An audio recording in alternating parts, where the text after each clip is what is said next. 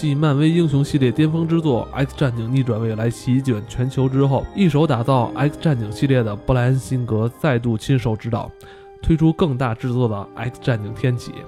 天启是漫威《X 战警》世界里能力最强大，并且是史上首位变种人。历经数千年后，他再度觉醒，集结了多位强大的变种人，意欲毁灭一切，企图重建世界秩序。那今天咱们就来聊聊这个马上要上映的《X 战警：天启》。那在开始前，我先要说一下，本来这期节目已经是提前半个月就已经剪好了，呃，但是前两天我们临时接到有关部门的一个邀请，去参加了与《X 战警：天启》主创人员的见面会，并且还提供了提前观影的机会。所以啊，现在听到这部分是补录的。前几天的这个见面会啊，我们也是见到了导演布莱恩·辛格，还有两位主演，并且就关于《X 战警：天启》这部电影，向导演布莱恩·辛格问了几个问题，还挺有幸的，是第一个提问的，因为他们那个问题我们都是提前交上去嘛，让他们进行这个这个甄选，然后我们挺有幸成为能第一个提问的这个，是不是也是为了给其他媒体做预热，是吧？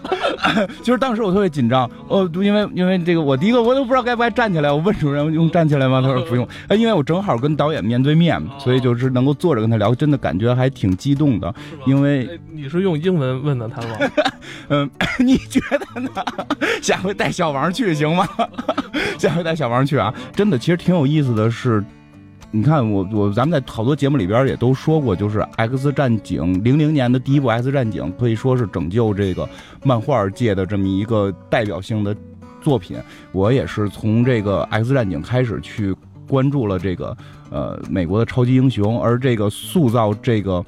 X 战警》系列，包括第一部就是这个。第一部《X 战警》的导演就能够这么近近距离的接触，还是非常激动的哦。第一部就是布莱恩·辛格导的，对对对。所以我们第一个就是我当时就是咱那个提的第一个问题，就是跟这个有关的。其实之前咱们在美漫历史里也大概介绍过，就是《X 战警》，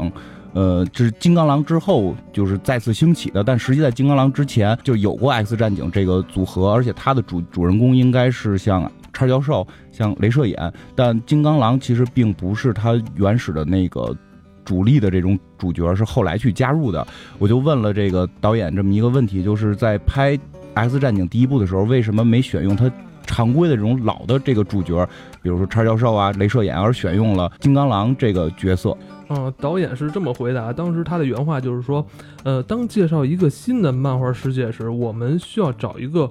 空白的像一张白纸一样的人物。啊，就是金刚狼，他也许不了解整个 X 战警是怎么样的一个世界，呃，通过他的眼睛能够帮助观众更好的了解整个 X 战警世界，这就是当时为什么把金刚狼作为主要角色的原因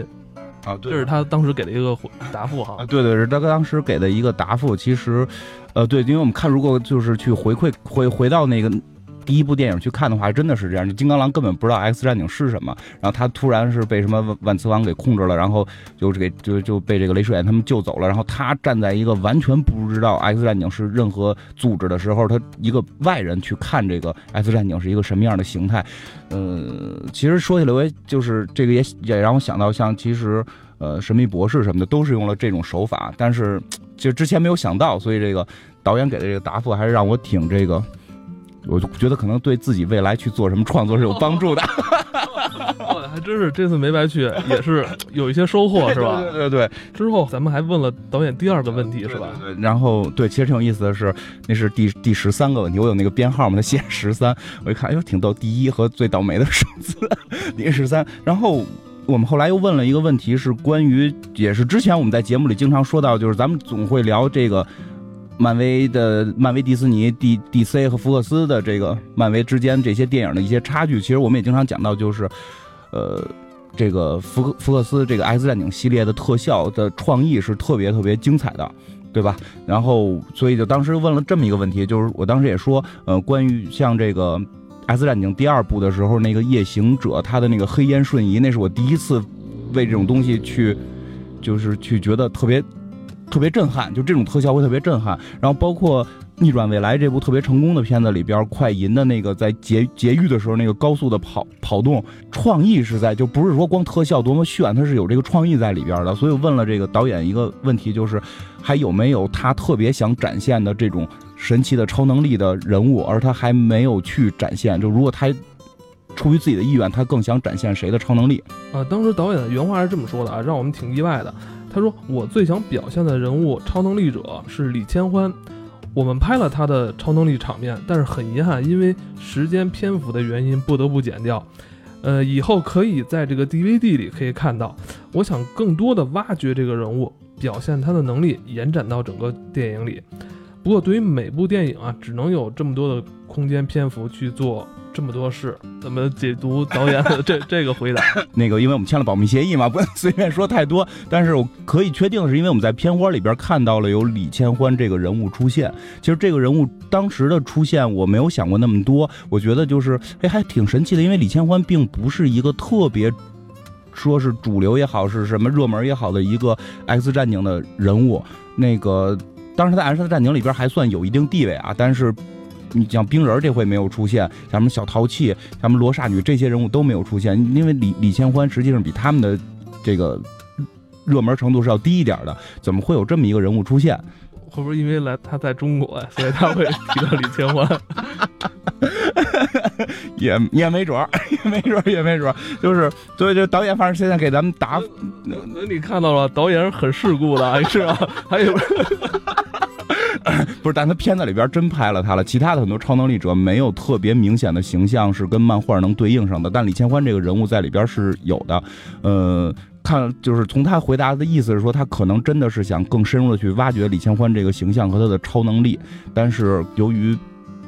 这个篇幅的原因嘛，就是没有。但是这个 DVD 版的这个导演剪辑版会有，所以现在我对这个 DVD 版会。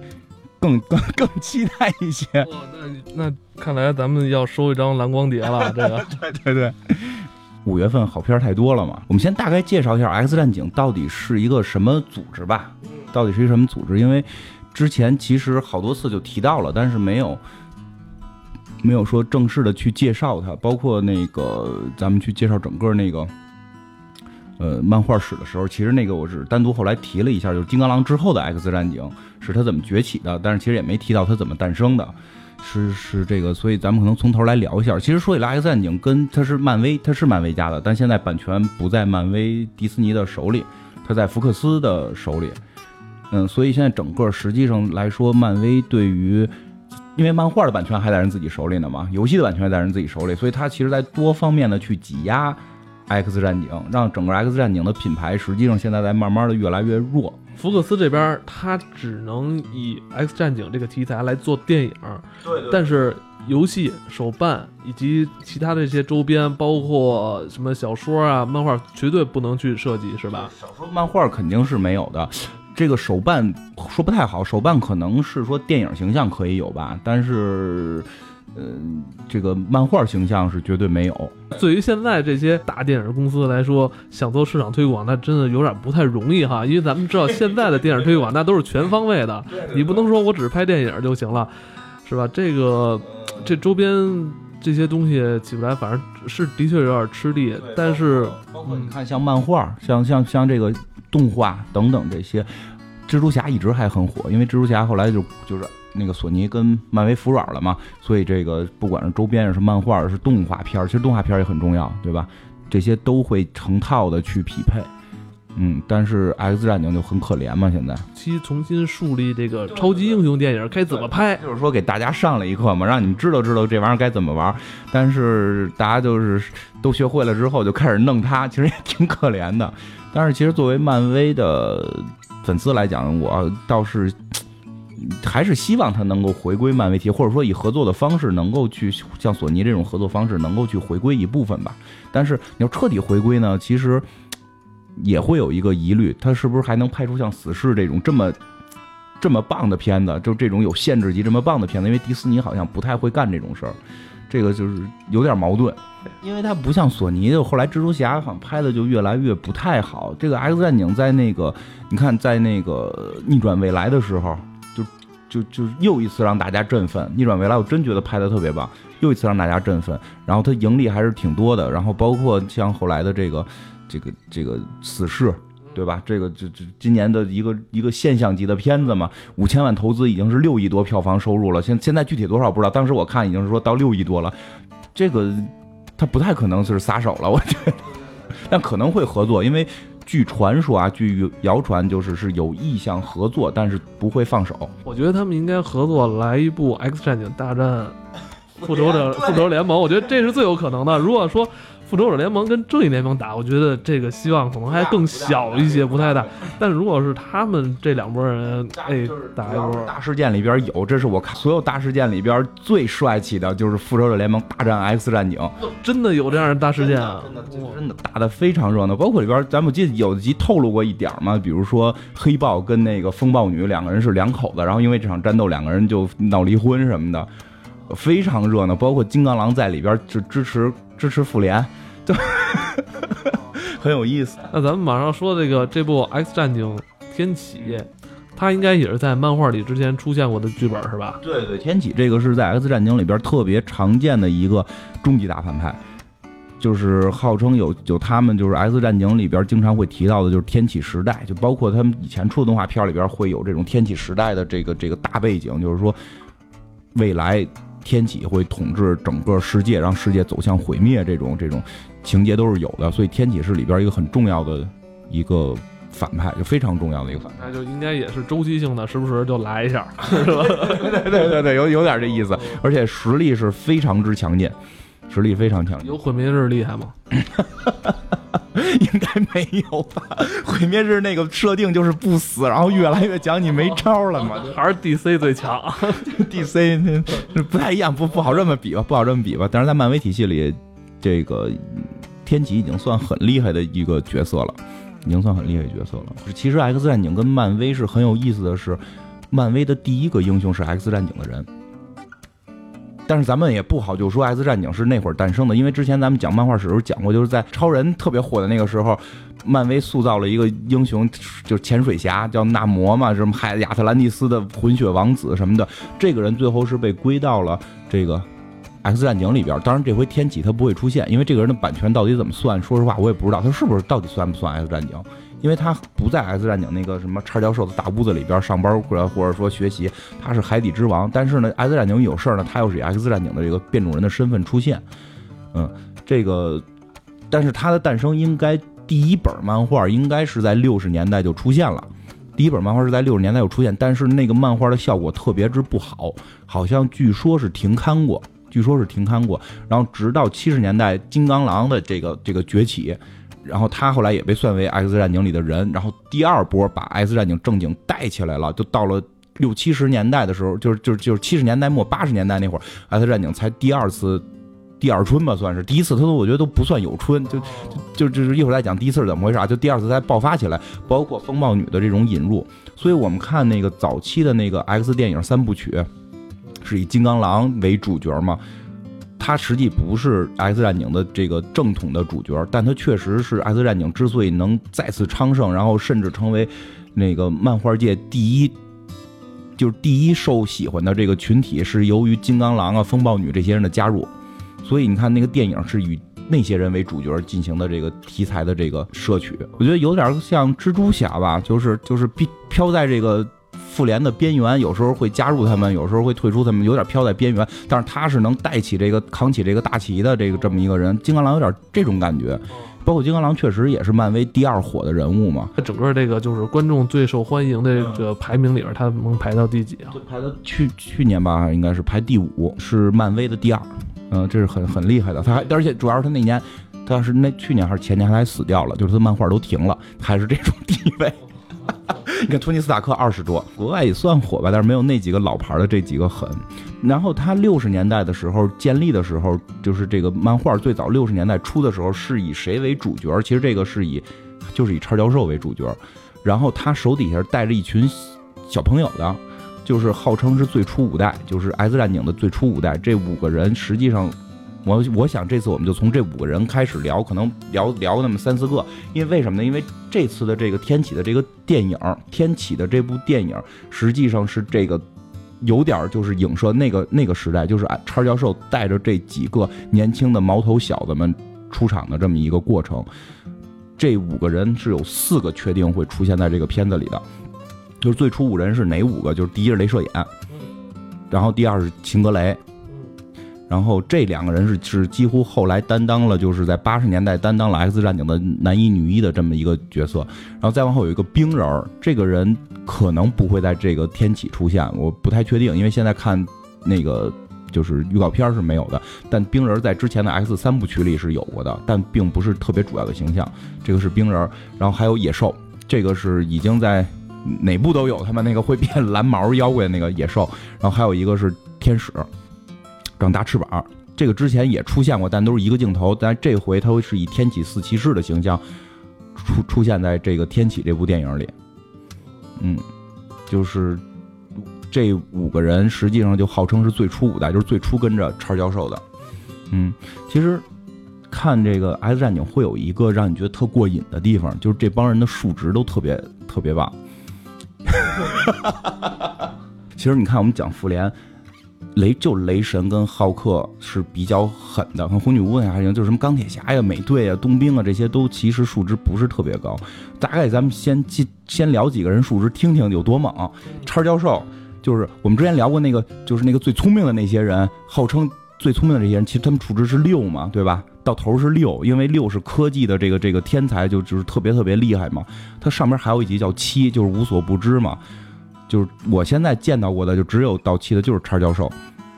哦，就叉教授的这个智力是到期，因为他可以。不是那奇异博士呢？奇异博士那天那天就是网友评是七，网友评是七，但漫威定义是五，因为。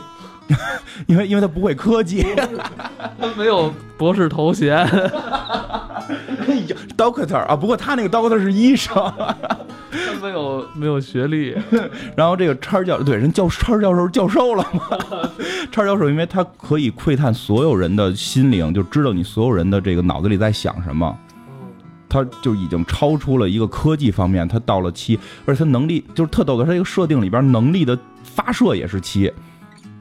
就是就是它的能能量能量的发射也是七，因为它可以通过这种意志的能量去传达到任何一个地方，然后通过它的那个脑电波仪就直接让你宕机，就我一想你死，然后你咔你大脑就关关掉了，就就就这样。它这个能力，你想它有两项能到七的，咱们再先回忆一下钢铁侠，一个到七好像都没有吧？然后美队那个好像就就就是技巧能能稍微高点，剩下都是四五啊，就是就是这个数值会让你觉得特别的这个丰满。镭射眼是能量发射是七，能量发射七，而且它是能量发射，咱们可以讲一下啊，就它这个 S 战警的这个能力设设定会比复联会更有意思，就是他他非得给你解释，就这帮人也挺认真的，就挺较劲的一帮处女座编辑，非得给你解释出来他这能力是哪来的，就是 X 这个镭射眼，就原先那个翻译叫独眼龙，因为那个对吧？原先翻译独眼龙是因为它取自了他的那个外号的英文是独眼巨人。所以他们就起名为独眼，但就是翻译成独眼儿。咱们现在玩的有些那个漫威的游戏里边有这个角色，但是他就。不叫镭射眼，就是叫独眼龙。对对对，就我最近玩的那个游戏。对，它有独眼龙，因为它是从那个翻译过来，那个英文单词原意是独眼巨人。但是不会是因为是版权的因？不是版权问题，那是纯纯是因为翻译问题。后来我记特逗着，我看到一个动画片里边就特别有一行文字提示：从这集开始，独眼龙改名镭射眼，这就是翻译问题。为什么呢？因为独眼龙。你对他的能力描述，感觉他是一只眼儿，但是实际不是一只眼儿。他为所以为什么叫独眼龙？是因为在这个古代的这个西方神话体系里，独眼龙那个眼睛可以喷光，就可以喷射能量。他取的是这个意思。所以他但是呢，如果你把它直接翻译成中国的独眼龙，你感觉是一个眼睛给扣个眼罩这种，他觉得不合适，所以后来就取了另外一个意思，就是眼睛喷光的意思，就叫镭射眼，所以叫镭射眼。但是你能量从哪儿来？呃，对啊，真的，对，就就是外国人他写这个东西特别有能量是从哪儿来的，他要考虑这个问题，所以最后现在我查到的资料给的解释是什么呢？他的眼睛是道任意门，他的眼睛是可以开开一个异次元空间门，然后他所连接的那个异次元空间里有无限的能量，所以当他的眼睛睁开的时候，那个能量会通过他的这个任无限的这个这个这个异次元门往外不停的溅射。这个能量不是源自于他体内，他的真正能力是在眼睛那块开一道，开一道门，就，所以他的这跟那个 DC 的闪电侠的那原理不太一样。DC 的闪电侠，它是它是使劲消耗的是是你的那个血糖，完他不是老饿吗？完了有一集就是说你老晕倒，哎呦，我看怎么回事？是不是那个这身体负荷不了？这怎么出现什么问题？人说你就是你得多吃点东西。因为他们会考虑，就西方这个东西，它建立在一个这个这个科学基础上，虽然它很多地儿不科学。哎我觉得这个看网友评论那个内战那个，就说蚁人质量不变，他趴在鹰眼的箭上边，应该是射不出去的，他会有这种 bug，这种真的这是个 bug。会有这种东西存在，但是他们尽量的去还原到科学层面。所以说，镭射眼这个能量实际上能力是眼睛这块会开一扇任意门，去把有从连接一个纯能量空间往外建设无限能量，所以它的能量是可以无限建设的，不需要糖，除只有它饿了得吃饭或者眨眼停一下，否则那个能量是无限的。红萤石的东西挡住这个眼睛，哦就是这个光，它发射的能量是光，必须通过一种什么什么什么偏光器的什么红光石，就是它反正它里边给你糊变，滤过去。哎，对，胡编了一套，就是说能能控制住、滤住这个能量，让这个能量发射不出去。这个能量是强大无比的，所以它的能量建设是比就是就是那个钢铁侠胸口那个喷大光那个要要强挺大一块儿的。它能量建设是非常强，但是它不可控。不会消耗自身的什么东西哈，它只是打开一个任意门，把其他那个次次元空间的东西穿过来。对对对，行，随便随你。然后这个就是他这个能力是这么使，包括这个镭射眼，就是同时他的这个格斗技巧也都不低。然后呢，因为他经他会就是他经常会训练，就是他们那个 X 战警从小就要训练自己，会有各种的格斗技巧。他不像钢铁侠格斗技巧很低，包括他的这种就是。就是说，他的这个能力可以保护他的心脏，就让他也挺能扛的，就是就是有一定的抗击打能力，就并不是一个特别弱不禁风的人去用眼睛喷光。因为在漫画里边也曾经表现过，就是他在监狱里边被这个眼睛完全封住了，发射不出光，然后很多人就觉得你不行了，我们就可以干你，然后他照样就赤手空拳就可以打倒各种那种就是普通人、普通的这种犯罪分子、大汉什么的，就就就全都让他打败，所以，这个数值还是很华丽的。然后第二，咱们这个。特别要介绍的这个秦格雷，一会儿咱们会记详细的讲这几这个他们的这个这个性格什么的。但是就是先说这能力数值，这个秦格雷是这里边漫威体系里边的爆表人物，就是所有数值都是七。啊，对对对，所有数值全齐。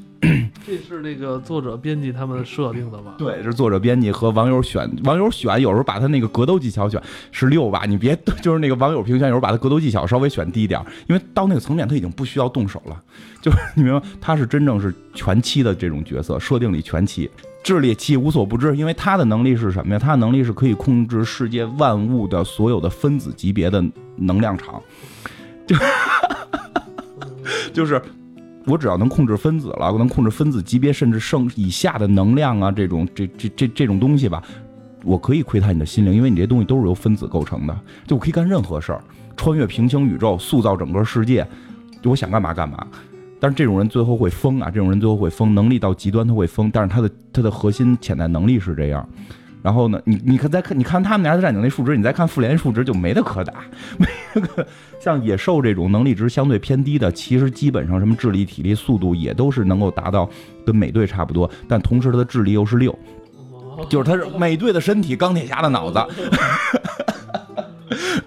可能像弱点的，像像那个天使属于弱一点，具体数是记不住了，但都是相对偏低三四什么的。但是他有其他的超能力，就是他的血液打给你，你就可以康，就什么病都康复。我操！就是他有治疗者，他有这他是一个治疗者，就除了能干干架，还能治疗。然后像那个冰人儿，冰人儿其实能力可能没那么强，但是在那个网上就觉得他很厉害的一点是什么呀？所有人都在产生能量。你明白吗？所有人都在产生能量，在这个物理层面讲，产生能量是一件很容易的事儿，摩擦就可以生热。你只要制造能量，就是你你你只要运动就可以产生能量，或者能量之间互相转化，或者像镭射眼这种，我展开一个任意门，把一个能量空间的东西往外释放，这是 OK 的，这是可以的，因为你释放能量会导致导致这个熵的诞生，热能量的这种耗损。但是冰人是什么？它让它会它会让能量消亡。让在亚原子层面，据据说是想让亚原子层面能量莫名其妙的消失，就是它是一个反物理学的东西，都是反物理这种这种热力学的东西存在，所以好多人评就是说他是绝对的这种顶级欧米伽变种人，他只不过是他这个能力可能不太给给力，但他的真的这个能力的这个从物理热学角度讲是是一个其他人是无法控制的，就这有点像《西游记》里边的那个葫芦，你。你放多大的能量，咵，用葫芦一举起来就吸进去了啊！对，有点那个意思，对，就是这样。然后呢，这是最初的五人，就是刚才讲到了，就是这冰人会被评为欧米伽级。其实我觉得咱们这块大概聊一下这个级是怎么评的，因为这个实际还挺有意思。它跟它跟那些英雄会不太一样，它有一个评级体系，每个人都是一个什么级，嗯。嗯，在电影里边，在电影里边一二三的时候，电《X 战警》一二三时候，他们表现的没按欧米伽这个评级方法，他们用的是一级、二级、三级、四级，说凤凰是五级吧，好像是这么一个说法。但实际上在漫画里边，它是按那个什么欧米伽、贝塔、伽马这种这种古代这希腊字字字字符吧去表表达的。像这个就是欧米伽级应该是最厉害的一个级别，就这个级别的变种人能力是特别强大，而且外观不会受损。你会发现这是很重要的一条，就是你会发现复联里边人没有什么外观受损的人，对吧？就是他们都是看着还很正常，就是对吧？但是这里边有 S 战警有大量外观受损的人，就是欧米伽级，就是能能力强大，能力同时可控，就是他会从几个维度考虑，能力强大，能能力的大与小，能力的可控程度和能力的这个就是和对自自身外观的改变程度，会从这几个层程度层面来。来去评价欧米伽级就是最顶级的，就是能力是最强的，能力是可控的，而且外观不会发生改变。比如说像凤凰，就是就是欧米伽级的，像叉教授也应该属于欧米伽级的。其实欧米伽级的人会比较少，就是能到欧米伽级。然后比如说像叉教授，有时候会说他是欧米伽级的，有时候说他只是什么什么这种大脑控制系的欧米伽级等等。就不太好区分，因为有的分法超教授会算到就是另一个级别叫阿尔法级，其实阿尔法级也一样，就是能力强大，然后可控，外观不受不会受损，只不过欧米伽级会更混，就是明白吧？就欧米伽级会更厉害。然后呢，往下会有一个级别，其实很多人是这个级别的，叫这个贝塔级。贝塔级的人是能力强大，然后外观不会受损，但是有一点能力不可控，这点非常重要。这个也是 X 战警可能有点跟那些复联的人有区别的地方。就是他们的生活会受限制。你比如最明显的，这个镭射眼，他就是这个贝塔级的。他的刚才讲了，他那个眼睛是不可控的，他只要睁眼，光就会打出去。就就是戏里边经常会有一个梗，就是谁能看，就是谁能与你四目相对，就没有人能跟他四目相对。就那种谈恋爱的时候，他永远无法让别人看到他的眼神。包括像金刚狼，应该是属于这种。贝塔级的，因为他也不可控自己的自愈因子，就他想死都死不了。就你觉得这可能是好事儿，但可能对于一直活下去的人会觉得这个有对对对对吧？就你一直活，看你的朋友死，看你什么死，会会这样。然后再往下还会有一些什么类似于什么什么伽马级啊，什么德尔塔级啊，什么这些以以 C 用级这些，就各种级别。比如有的就就就越来越低，比如有的是那个能力能力也不强，然后外观还受损，能力还不可控，就。就这种人也会有，他们也是 X，就属于变种人，但是所以他们的生活可能会更忧郁一点，就变得很难看。然后你那能量还不怎么样，然后你还你你你你还不可控这能量，对吧？像但是里边有些人物就是有的级别就是说外观不受损，能力弱小，能力不可控，但是也会在里边有他特殊的表现。我特喜欢一个人叫那个多米诺，就那个人的能力是那个那个人能力是好运气。这个能力很怪，这个能力叫好运气，就是，但是这个好运气让他身上各种的中枪，因为他去打仗呢。好运气指的是什么呢？就是说，当别人要给你一枪的时候，你会提前的，就是预警，然后他不像蜘蛛侠那个预警，自动的去，就是那个蜘蛛侠自己自身的意愿去反抗，他那是全部自动化，就只要别人要拿枪打你，你会自动躲，但这个躲不会躲开，这个躲特别傻，不会躲开，只会躲开重要的要害部位，就。就砰老打你一枪，然后你打不中心脏，打中胳膊，他他永远都是都是这种，他打仗老受伤，特别有意思。所以啊，战里有好多这种有意思的，嗯。哎，你刚才说的有些人都是像等级都都非常高嘛，那这么比的话，那这么受欢迎的金刚狼反而就没那么厉害，是吧？对，金刚狼实际在里边不利。他虽然算贝塔级，但他的能力虽然也算强大，但是你说真是读就看那几项数值表，他并不是很强，因为他这个能力是再生，他没有那么强的攻击力。虽然他他后来身上那个金刚是等于是后后来给他附加的嘛，但是怎么说呢？就你跟那个无限能量喷射，跟那种宇宙全知全控，或者跟这种分子级别控制这种，你根本没法比。就之前一直大家猜，就是《X 战警》一二三结束之后，凤凰死了吗？一直猜天启不会出来了，为什么？没人干得过了。然后当那个就是说金刚狼这个逆转未来之后，凤凰复活了嘛？片花就是天启了嘛？应就是那个彩蛋应该就是天启了嘛？就是说只要凤凰复活，天启就能出来，因为你最后肯定得靠凤凰干。就大家是这么猜，这回是不是结果会是凤凰干天启不太好说，因为在有的很多平行宇宙里，天启这个人的能力也很强，基本上也都是全七啊，还是有个别一两个是六，是这么一个状态。然后也，但是也被万磁王手撕过，就是在有平行宇宙里，万磁王手撕天启这种事儿也发生过。呃，就是咱们还是先先讲这最初这五个人吧，这个。这些人其实可以聊聊的点在哪儿？就是之前那一版《S 战警》把这最初五人的形象其实是给毁掉的，倒不是不好啊，不是说不好，因为他确定塑造金刚狼了，因为他们确定塑造的金刚狼，所以肯定会让其他的人的这个人物形象会会打一些折扣嘛。打折扣最大的就是这个镭射眼。你对于前一部的《S 战警》，你对镭射眼基本上是没什么概念的，对吧？就第一集的时候出来看了，就射了两回光。然后就一直在被金刚狼嘲笑，然后女朋友被金刚狼呛，然后最后去找女朋友，他让女朋友给怼死了。就性格是一很呆萌的那种感觉哈，很单纯的那种。对对对对对，实际上，但实际上啊，X 战警现在基本的领军人物啊，一直就是后来一直是镭射眼。镭射眼这个形象在漫画里边塑造的就是是个爷们儿。我真觉得后到看到后来，镭射眼是个爷们儿，是我们个望尘莫及的爷们儿。金刚金刚狼是个小婊子。就以前镭射眼就是给咱就是，哎呀，就是缺少点那种江湖气。实际是镭射眼看后来挺挺爷们儿，挺像金刚狼。我操，那老江湖，那那多老辣这个。但是真的两人成不一样。金刚狼内心是个小娘们儿。我我并不是讽刺他，因为我内心可能也 就有这种这种。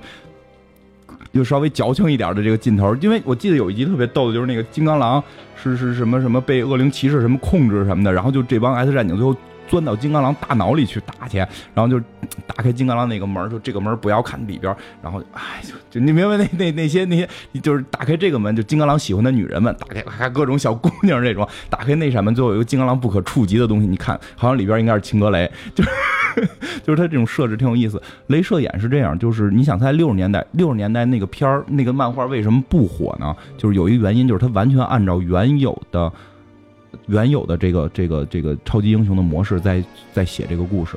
所以最初五人是蒙脸的，这个点很重要。最初五人是蒙脸的，出去要用代号，他们还是那种江湖行侠仗义的这种感觉。你知道秦格雷现在都叫凤凰，那会儿他是有别的名字的，叫惊奇女孩，好像是叫这么个名字。然后戴个面具，然后镭射眼就肯定挡上眼睛。那个野兽那会儿还不会纯变蓝毛呢，也也扣一面具。就就冰人就纯冰那个就不用戴面具，反正反正天使也戴面具，全戴面具。他还是走那个就是说我出去行侠仗义这个路线。但有那么多那样的人去行侠仗义嘛，所以就就是什么蜘蛛侠呀，什么都是那会儿起的嘛，钢铁侠呀这种性格鲜明的人，对出这五人反正特别没有草。直到就是金刚狼把一种新的元素引入，你看啊，我跟你讲，这五个人，他们的这个大概就都是说正常的家庭的孩子，然后因为有超能力，然后受一些这个歧视，然后 X 战警找到，就是 X 教授找到他们，然后把他们招进学校，然后去学习，然后甚至是这个这个，我看漫画里边还有这种给妈妈写信，这个冰人给妈妈写信什么的这种情节，就是他们很很很正常。那个天使是富二代，天使是个富二代，冰人反正也正常家庭，都是很正常的一群人。然后秦格雷他的父母也是很正常的父母，我记得《X 战警二》里边还是哪里边也提到过演过，就是叉教授跟万磁王去找他父母说把他带过来这个事儿。但是你看金刚狼这个形象就开始不一样了，就这个老兵，然后混蛋耍混蛋，然后包括后来那个这回也会出现那个风暴风暴女是个。嗯，风暴女是这个这个女祭司的这个公主的后代，当时又沦落在埃及街头，成为一个成为一个流流浪流浪犯罪团伙的一个小偷，就他的这个起起家就不一样了，都是这种有有有点小案底的这种感觉。这些人物的加入，让 X 战警这个漫画重新的崛起，因为因为 X 战警就后来就是一直在描述的是一感觉是一群这样的人，就是你可以看出最初的五人。家庭背景是比较正常的，后边加入的人就全都不是很正常了。所以这个戏后来其实都是以后后来那种玩法，就是各种的个人的这种情感跟成长戏为主。嗯，像像这个像这个镭射眼，咱们就就具体拿镭射眼讲，其实镭射眼出身还是有一点点奇特的。镭射眼家里家族本身就是有遗传的这种超能力的。就是说，据说着，据说这个 X 战警超能力呢，是也是在上古年间，然后有这种天神组去去企图让人类进化或者修改什么的，做了这个这个一个 X 基因，就在人类里边不停的去遗传了。哦，有这种隐性基因啊？对对对，所以你有可能会突发你的变异。它有点类似于异人，但异人是异人族，有点类似这这两个团队是很很像的，但异人族是是这个这个这个外星造的嘛什么的。然后呢？就就是世代相传，号称第一个这个变种人，第一个变种人不是说那个漫画史上出现的第一个变种人啊，就是说他构造这个历史里第一个变种人就是天启，他还跟 X 战警相关，是一个 X 跟跟那个复联相关，是一个复联的一个。一个常年对抗的一个特别大的 BOSS，叫叫好像叫康吧，时间穿越者，说穿越到了埃及，然后想利用这个变种人的能力去控制世界，结果这个变种人后来太强，然后爆了，然后这个康逃跑了，大概这么一情节，回头可能会再单独是有这个康。我最近玩那个漫威那手游，那个那好像是反派，就是康。我说康是什么？康是一个未来的时间穿越者。对，包括前一段我看的漫画，就是康最后把天启的孩子弄出来一块去打，也弄了一堆天启四骑士。回头咱们再单独讲天启的事儿。那就说这个 S 战警的演变会是这样，所以就是这个镭射眼这个家族本身应该是具有遗传性的，就是它具有遗传性，有一定超能力的。不止他一个人有超能力，他有俩兄弟。这俩兄弟都有超能力，其中一个兄弟在《X 战警》里第一课里边出现过，在《逆转未来》里应该也出现过，就是那个胸口那块会会往外打一大波的那个人，就打一个大圆圈你不知道有没有印象？就他，就就是他，《逆转未来》里就露了一脸然后那个第一课里边他倒是露的脸多一点，但他依然不是主要形象。现在是这样，现在看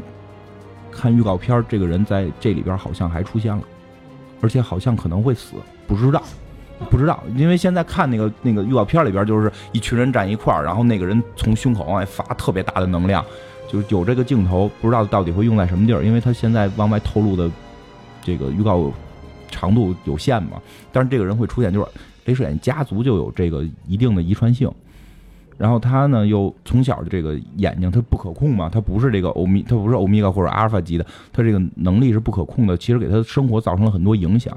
说是在某一次这个飞机事故之后，他激发了这个能量，然后他父母就都死了，然后他弟弟好像也死了，然后就是他他这个这个会发波这弟弟好像活着跟着他什么的，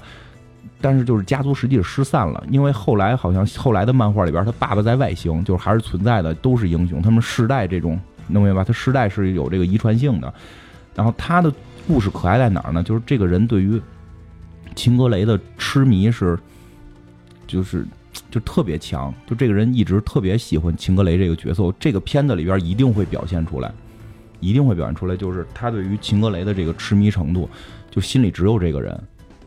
就就是他最后变态到什么程度？就是当秦格雷不太喜欢他之后，他开始偷情。他开始偷情，偷我记之前聊过，他是跟白皇后，就是那个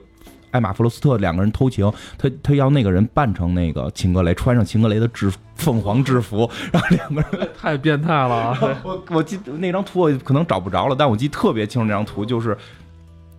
就这艾玛弗罗斯特真是一个，也是是个是个是条汉子，这女的，就是就当时大家已经知道。这个秦格雷就是凤凰了，就是能力超强了。然后艾玛·弗罗斯特真的，她以前是个婊子，以前是个妓女，是一个富家小姐。但是，但是因为有超能力，她是能窥探别人心灵，然后同时身上能变钻石。然后她后来就是堕落了，然后加入了地狱火俱乐部。X 战警第一课里边有她，就是那个白色能变钻石那女的。然后那个金刚狼一里边也出现过，就是一堆，就是他们去救人的时候，然后一堆人拿枪打，然后有一个变钻石的小孩给全挡住子弹了，他。后来那个镭射眼拉着他们，因为在故事里后来这俩人好了，就是在镭射眼跟秦格雷还在是两口子的情况下，白皇后就开始勾搭他了，就俩人就开始好，因为特别喜欢镭射眼，然后那个就是穿着白凤凰的那个，就穿着凤凰的制服跟镭射眼要开房，然后这时候凤凰突然把门打开，就是秦格雷突然把门打开。就特震撼，因为你知道你在偷一个世界上全妻的一个女人的爷们儿，就 你这个胆量还真的是挺那什么的，嗯，就是你可以看出来，就是他心里边一直是就是雷射眼心里边真的是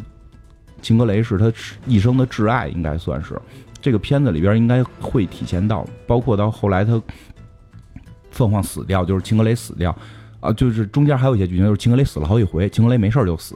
对没事就死。他第一次死就刚以为他死了，然后后来，后来突然这个镭射眼发现，在哪儿有一个跟他长得一模一样的女人，就跟那人结婚了，就替代了秦格雷，就是就是就是秦格雷跟秦格雷长得一模一样，能力就是当时好像没发现他有能力，就是但是就长得一模一样，然后就跟他好了就结婚了，还生了孩子，然后结果后来发现秦格雷没死，秦格雷什么什么发现在一个海底的一个一个茧里边，后来就。破了，然后就出来了，然后能力还爆了。其实《X 战警三》不就有类似的情节吗？就是在一个湖里边，最后他出来，其实取的是这个这个这个故事的情节。然后呢，当然出来之后，雷射眼就傻了，就自己有一个正式的媳妇儿。然后那个他这这外头这秦格雷又复活了，然后他又开始过这种双重生活，就是。刚才说这个这段。呃，是漫画里的情节是吧？对，漫画里的。哎，那福克斯就可以这么用漫画的情节是吗？可以，情节是可以随便用，因为版权卖你不是只卖人，是连整个故事剧情都卖你的。那那现在如果那个漫威里边还出他们这漫画吗？大就叫大社，镭射眼叫大社，大社已经给弄死了，秦格雷已经死好多年了。就金刚狼也给弄死了。更操蛋的是，红女巫和快银现在说不是万磁王的闺女跟海儿子，搞错了，搞错了，咱们之前都搞错了。就他们已经，我觉得服漫威有点耍混了，已经开始，就然后对，然后就是这个镭射眼，就是后来最后最后还是决定还回到秦格雷身边，然后跟那个女的离婚，结果那女的就爆了。那女的实际上说起来跟天启有关系，是天启造的一个一个变种人，那个变种人在天启离开这个世界之后，会一直在去做实验什么，那个是他们做的一个克隆体，想去摄取这个能量，因为其实说从天启或者什么，他们一直想摄取镭射眼和。秦格雷的能力说，这个两个人能力是最强的，然后这两个人能力生的孩子也会特别厉害，就是因为天启信奉这种适适者生存、强者生存嘛，就想培养强者，有这种有这种梗吧。然后呢，最后反正凤凰就是还是秦格雷还是爆掉了，就是就是疯了，然后彻底最后最后毁灭掉，然后镭射眼就跟这个谁就是白皇后两个人走到一起。后边的剧情为什么说他是个汉子呢？就是他后来真的扛起了。大旗就是扛起了 X 战警的大旗。当叉教授也觉得自己一直对于人类的妥协可能是有问题的，然后呢，他最后站出来，就是叉教授算是他的恩师嘛。他最后站出来，就是说我们可能要再激进一点。就他后来越来越变得像万磁王了，真的是这样。就是就是他后来变得越来越强硬，越来越强硬，跟人类明正式开战，跟跟复仇者联盟开战，就全是在他的领导之下。红女巫那个后来塑造一个世界，什么毁灭各种，最后他让最后他诅咒所有变种人消失嘛，变种人就剩一百多个了嘛，几百万就变成一百多个，这一百多个都在镭射眼的这个领导之下团聚在了一起，要让这个种族延续。你这话这么耳熟呢？团结在镭射眼的领导下，然后就是就是镭射眼就是在这种情况下就变得就很强硬，甚至受益受益这个这个。金刚狼去可以干黑活，就可以你可以杀人，但你别说你是 X 战警，你说你叫 X 特工队，就金刚狼组织了一群臭流氓们，就就就就很狠的一帮 X 战警去干黑活去杀人。我们只要种族延续，所以他后来真的是就是有一个有担当的一个男人的形象，而且最后他真的走向了一个最后跟万磁王结盟，走向了一个万磁王那边的一个一个一条路线，就很强硬，就就是。明明白吧？就是是，所以他他后边的戏其实是很多，他是真正 S 战警里边扛大旗的一个人，但是之前的表现都没有，对吧？之前这个人你感觉就是一个呆萌的小傻子，就是被金刚狼去戏耍的一个小傻子，所以这部戏有可能会重塑重塑他的这个形象，但是肯定是塑造他那个最年轻时候的那个状态。就有镭射眼的挚爱秦格雷，就是咱先说一下他这能力是怎么回事儿。就是秦格雷本身就是说可以控制分子级别等等这些，实际上他后来被赋予了一个特殊的能力，叫凤凰之力。就是漫威体系设置里边会有，就是说宇宙原始是怎么诞生的，原始力是什么？就凤凰之力是相当于宇宙的一个原始能力，就是说它是整个世间万物对于情感、对于立场、对于能力的一个无形的这么一个整合体。它最开始也不叫凤凰，只不过后来因为一些什么情况，它赋予了一种凤凰的形象，就真的是一个大火鸟。然后呢，它这个凤凰的形象会一直饥饿着想去侵吞能侵吞能量，而且一直想找到一个宿主能够去。这就有点像寄生虫似的，它要需要一个宿主，去去寄宿到这个人身上。当这个宿主被寄宿之后，将将会获得一个无比强大的能力。但这个人必须也得是一个无比强大的人，才能扛得住这个凤凰的这这这个力力量的这种赋予。呃，这是很强的。包括《X 战警大战复仇者联盟》里边，最终就是这个凤凰要就要来地球，钢铁侠他们就要把凤凰之力给毁灭。然后呢，镭射眼他们认为这个凤凰之力是包含着未来的生命的这种源泉，是整个 X 战警的这个这个力量的源泉。如果我们去，就是他是想把凤凰之力引入地球，让 X 战警继续繁衍。不是他们已经就一百多人了吗？希望能继续繁衍，所以他们去吸收凤凰之力，所以才打起来的。这个凤凰之力被寄宿时间最长的就是这个叫秦格雷的这个全妻的女人，他从小就。表现出了一种就是就是让叉教授都恐惧的力量，然后叉教授在最早就是去他们家去沟通，就是说让他进入 X X 这个天才学校等等，他发现了秦格雷内心深处有一种根本无法控制的无上的能力，然后他想办法去在他的大脑里做了各种的屏障，让他去控制自己的能力，让他的能力不能爆发，所以秦格雷都不知道自己有这么强的能力。就我们看这个《天启》这部电影里边，我秦格雷是初始的秦格雷状态嘛应该是已经被 X 教授去去做了心灵屏障的，他能力是是是是是有限的，但很最后会不会爆？最后是不是他爆了去干天启？这个不好说。但是他如果爆了的话。能力是非常强的，因为他有着这个凤凰之力，就是说凤凰之力甚至是可以去消耗未来的生命，消耗未来的生命和能量，你在现在去去爆发。呃，复仇，我如果没记错的话，复仇者联盟大战 X 战警最终结果是红女巫和秦格雷他们的一个这个这个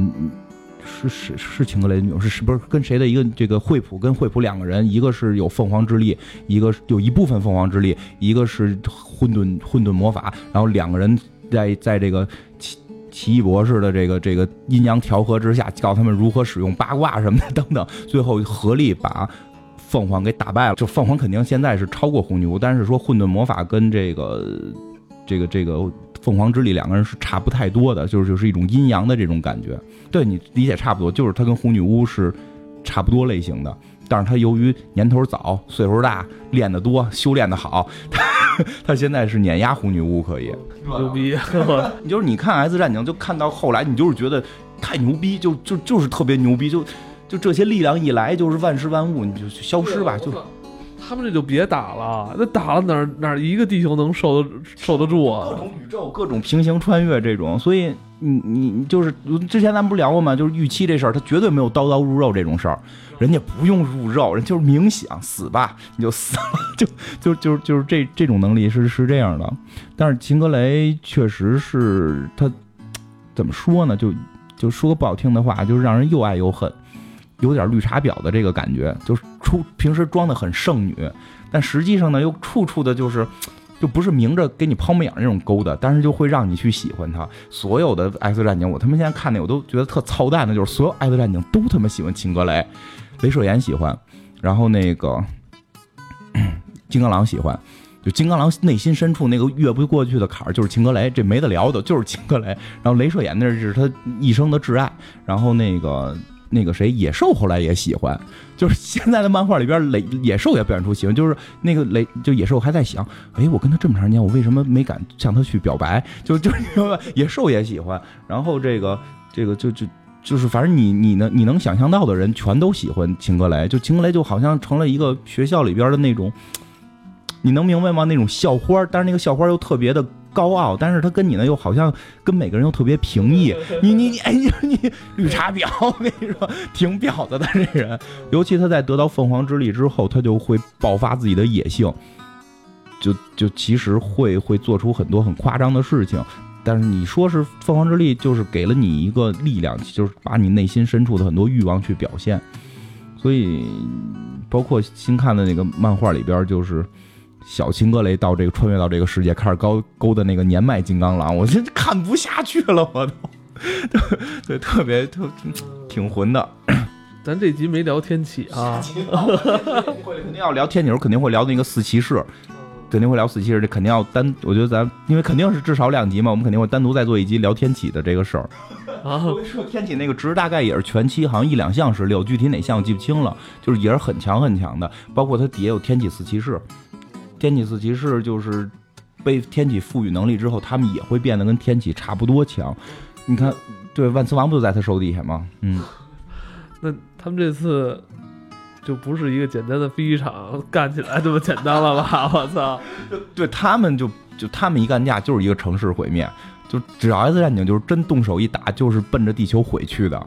而且就说几个挺逗事儿。S 战警这个有一个说法就是。S 战警自己都自嘲过，就是漫画里边 S 战警那帮人自己都说：“哎，咱们不就是在没有任何事儿的情况下，咱们诚心制造出一些事儿来，然后咱们再把事儿给搞定嘛？”就你明，你看 S 战警漫画就是这样，就是风平浪静，没有敌人，自己非得怼出点矛盾来，然后怼出点事儿来，然后甚至自己造点敌人，然后哐哐哐干，干完之后，哦，我们打赢了，我们把事情解决了。你想，你开始你不折腾都没有这些事儿，就是 S 战警一直是这个戏路。我建议，我建议，如果想看漫画人，可以从这个《X 战警大战复仇者联盟》开始看，我特别精彩，特特别特别的精彩，就打的就是所有那些能出来的英雄都出来，就是特别惨到了什么程度？就是有人死吗？死了一票一票的。叉教授在那个时候被镭射眼打死，误伤吧？不是，就是就是他也是得了凤凰之力之后他爆了，就就是就他。就漫威基本上是这么一个理念，就是谁得到了至上的能力，谁一定会失控。就镭射眼失控了，然后镭射眼是什么呢？就是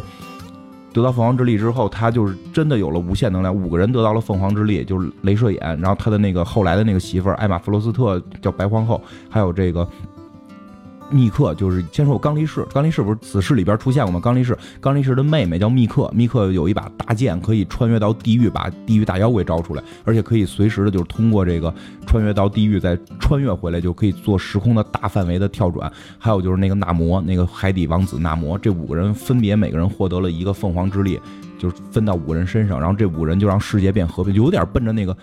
超人那个正义独裁去了。然后美国队长带着复仇者联盟啊什么的。蜘蛛侠呀，什么金刚狼什么这这帮人就要对抗他们嘛，然后最后被揍到什么程度呢？就是他们藏在昆仑山，藏在就干不行了，还是得找中国，你知道吗？干不行还是找中国，藏在昆仑山。然后这昆仑山呢，就是他们进不来，就是 X 战警他们进不来，也侦查不到，他们藏在昆仑山，然后开一个任意门出去打，就特惨的一个漫画一个场景吧，就是好像我记得蜘蛛侠他们吧回来了，然后旁边还在的人问，这回又有几个人没回来？就每次出去打都死人，就都有这个复联的人死掉，就就就是这回有两个人没回来，就特别惨，就 听着特心酸吧，就挺心酸的。那都怎么着了？这两波？叉教授出来想调停这件事儿，死了。调停这件事儿，跟雷射眼说：“哎呀，好学生，你做过来呀！”哐一下死了，就。对，哐给打死了。然后这个怎么解决呢？就是后来是这个一个叫惠普的一个一个女孩，这个女孩一直是是就是就就是她是几乎是说她的超能力也特强，就是接近谁就有谁的能力，就是能力很强。她能够掌控一部分凤凰之力。她一直被这个镭射眼的这个这个这个克隆体的儿子，就是叫叫什么锁链。之前我们咱们提到过嘛，就是那个。死侍的好朋友，他一直收养着，逃到未来，在就穿越到未来收养，然后后来他们回来了，回来之后，这个女孩和红女巫两个人联手，两个人联手打这个，打这个就就就是 X 战警这个凤凰之力，就打这个被凤凰附身的，然后就是对那凤凰附身之后能强到什么程度？刚力士约会幻影猫，就是怎么约会，在海里约会，就。搁一桌子，然后各种海鲜，然后两边海就是跟那个摩西开海似的，就是 因为我有凤凰之力，我就在这坐着，这个开开着海，说你看这世界上最浪漫的晚餐，就天然水族馆，两边都是 就这样。然后最后是最后是雷，最后是先是纳摩被灭，先是纳摩被这帮人给摁打，给给抽揍一顿，给凤凰之力，就凤凰之力从他身上消失之后，就会传到其他人身上。最后是最后就剩了镭射眼和艾玛弗罗斯特，然后镭射眼就是。把阿马斯罗斯特就把他那个女伴儿给灭了，然后那所有凤凰之力都到他一个人身上，然后最后是让红女巫跟惠普两个人用阴阳八卦手给 把凤凰之力打出来，是这样，挺好玩的。我操，这太精彩了！我真是这么一比，我操，那复联真是复联不行，不行不行，真不行！我操，到这种情况发生之后，镭射眼被逮，就镭射眼能力也没了嘛，就就是凤凰之力打为之打跑了之后没有了，然后因为他杀了叉教授，被抓进监狱。但是他认为自己没做错，因为当时是被控制什么等等等等这些，然后最后这个野兽又干了一个特别混的事儿，就是他他他做了个机器，能穿越时空，他把原始的那五个人给蹬来了。他把原始那十七岁的那五个那五个初初代五人给给弄来了，弄来之后的目的是什么？是想让新的镭射眼看一看年轻的镭射眼，想想你当年十七岁时候那个立的那个志向，你要为了人类跟变种人和平共处的这个志向，你再看看你现在把叉教授宰了，希望他良心能发现。这这一段叫原子之战，我特别喜欢看，所以我这介绍一下。如我建议大家。可以先看一个，好像叫叫《追魂弥赛亚》，就是讲的是他们怎么保护惠普从未来回来那段特别帅，那段就是。就是讲的是这个这个这个 X 战警怎么去反抗这个这个哨兵机器人进攻，保护这个女孩，组成一个一个小队，每个队得有治疗者、有传有传送者、有脑控者、有攻击者、有防御者，组成五人小队。然后你可以看他们那个战斗编制是挺有意思的。然后然后后来就可以接着看 X 战警大战复仇者联盟，然后再看就是原子之战。原子之战就讲的是野兽把这五个人弄来了嘛，就改变历史了。然后然后那个。就野兽干了一个很混的事儿，你明白？他改变历史了。然后这个时候又穿越了一波人，是从未来二十年穿越过来一波人。这波人说：“你们不能让这波你们穿越过来这波十七岁的人在这活着，你必须让他们赶紧回去。如果不回去的话，未来会变成我们的未来。”就就就穿越过来这帮人，然后两边就开打，就是三个兵人，两个秦格雷，然后在一块混战，就特别特别带劲，就就是。对，就是这样。然后，但是《S 战警》好像现在停刊了，算是就前一段停刊了。最后一集就是一堆人批判那个开大会，批判那个谁，批判那个野兽，就是说你干的这个事儿啊，你干这事儿有点过了，你干的不对什么的。包括后来有些细节，就叉教授不是死了吗？那个要念叉教授的遗嘱，这都是说在最后去年吧，应该是就是《X 战警》号称的最后一集，因为新起了，它又重重启了嘛。就是老版的最后一集里边，叉教授会念遗嘱什么的。这个遗嘱里边提到了他的受益人是谁，模型女，就是那个变形女，变形女是他媳妇儿，俩人结婚了，所有人都傻了。这这他妈这老秃瓢怎么？他居然是跟这个我们一直打的大坏蛋是两口子，就很很很怪异。所以他这个戏。因为这回里边模型女应该也是回去找叉教授了，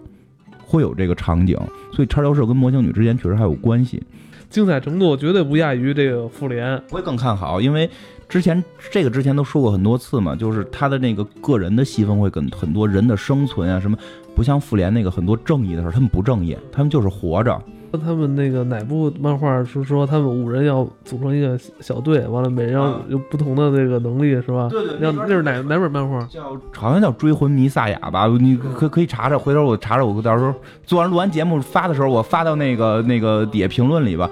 都特别帅，就是真的那个特别帅，一个一个小队，这个小队是怎么编制的？是有那什么？你就而且就是人类跟他打的时候多多聪明啊！就是先灭什么？就是先灭。就是就是那些能打的都都不好打吗，就是每次去暗杀先打那个传送者，就里边会有一个负责传送的嘛，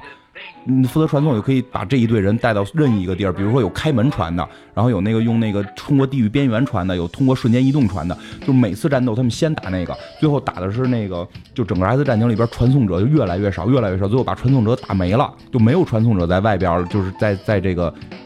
基就是没有了，他手里没有能用的传送者了，然后弄了一个罩子，把他们那个基地，就把那个 X 战警基地罩住了。你看，你没有传送者罩住你基地，你们出不来了。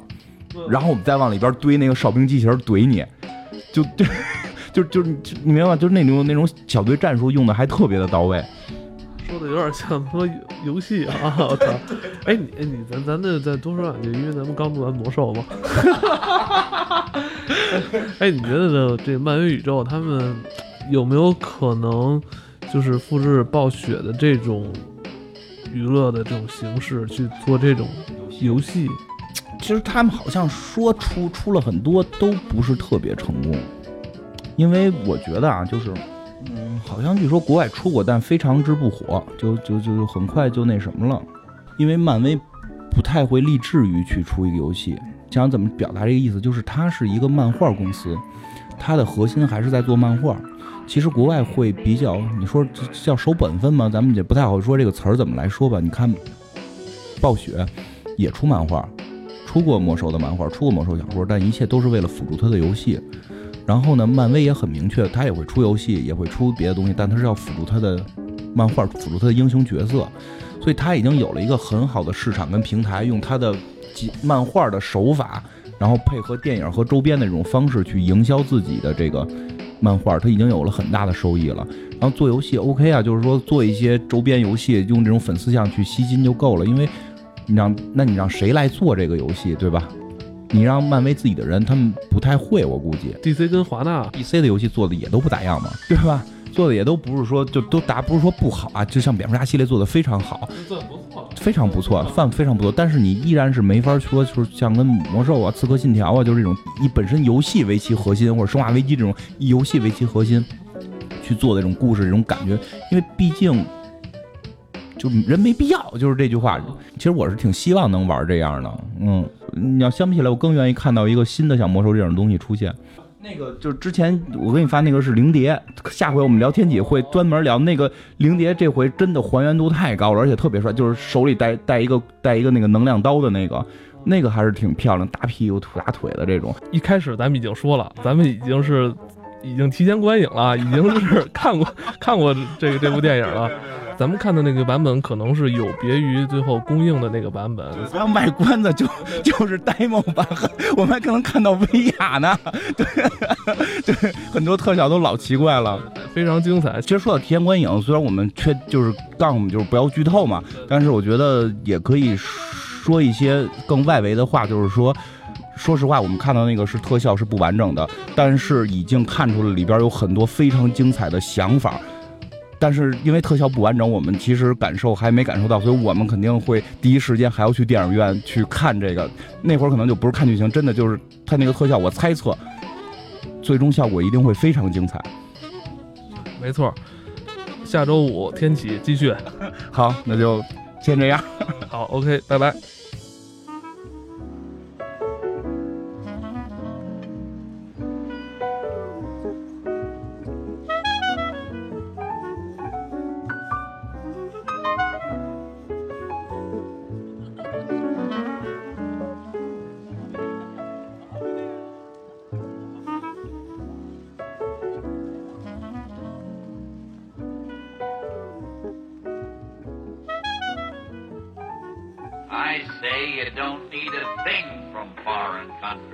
your coffee, Bert. Coffee?